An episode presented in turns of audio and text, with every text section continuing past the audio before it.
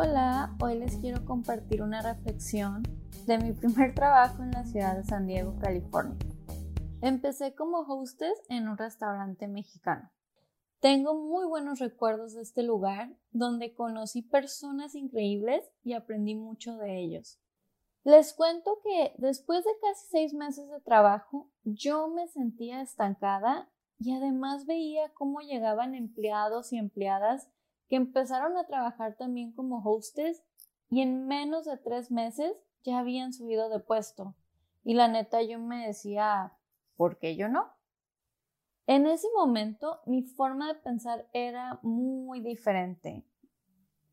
Yo creía que mis jefes se darían cuenta de mi desempeño y esfuerzo y que un día me iban a ofrecer la posición como mesera, pero no fue así. Y dije, a ver, pues ¿qué estoy haciendo mal, no?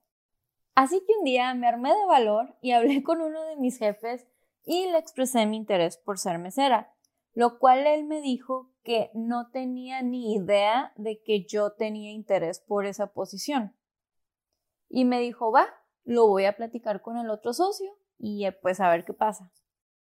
A los días regresa y me dice, tienes todo mi apoyo, pero no la vayas a regar porque el otro güey no quiere que tú seas mesera y va a estar esperando la oportunidad para que no lo vuelvas a hacer. A lo que yo dije, va, ok, me voy a preparar, si ya me sabía el menú, pues lo estudié más. Un día llega mi jefe al que no le caía bien y me dice, lista, mañana domingo es tu debut y empiezas en la mañana. Todos sabíamos que ese lugar siempre estaba a reventar en las mañanas y el plan original era que yo me seriara en la sección cerca del baño. Y luego me dice, ¿sabes qué? Vas a empezar en el bar. No, hombre, ¿para qué les cuento la ansiedad que tenía? O sea, no pude dormir bien un día antes, todos los ojos estarían en mí y esa sección era la más ocupada. Los clientes esperaban para sentarse ahí a la hora del desayuno. Llegó el día y la neta, todos mis compañeros, incluyendo el staff de cocina, se la rifaron y me apoyaron. Mi jefe, el que no creía en mí y como dueño de un negocio, preocupado por sus clientes, iba y preguntaba en cada mesa qué tal el servicio. Ese día yo recuerdo que obtuve solo críticas constructivas y muy positivas. A los días este jefe habló conmigo y me dijo, me callaste la boca. Felicidades. Después, poco a poco me ponían a cubrir secciones, por ejemplo, cuando un mesero o mesera faltaba o les cubría a la hora de su comida. Con los meses ya era mesera de tiempo completo. Y lo que sí es que ese jefe siempre me mandaba a la sección que nadie quería, al lado de los baños.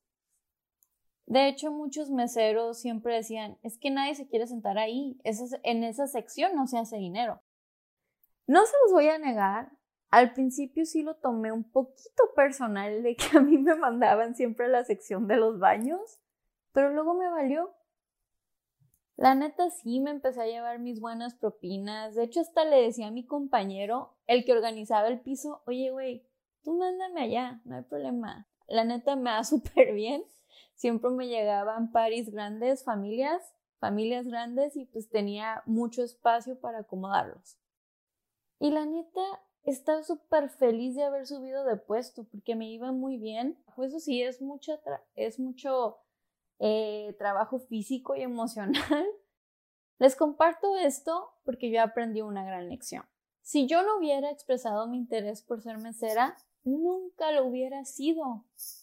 Mis jefes no iban a tocar la puerta y decir, Jackie, aquí está la posición, bienvenida. Yo sé que en algunas compañías pasa, pero en la mayoría tú vas por ello, ¿no?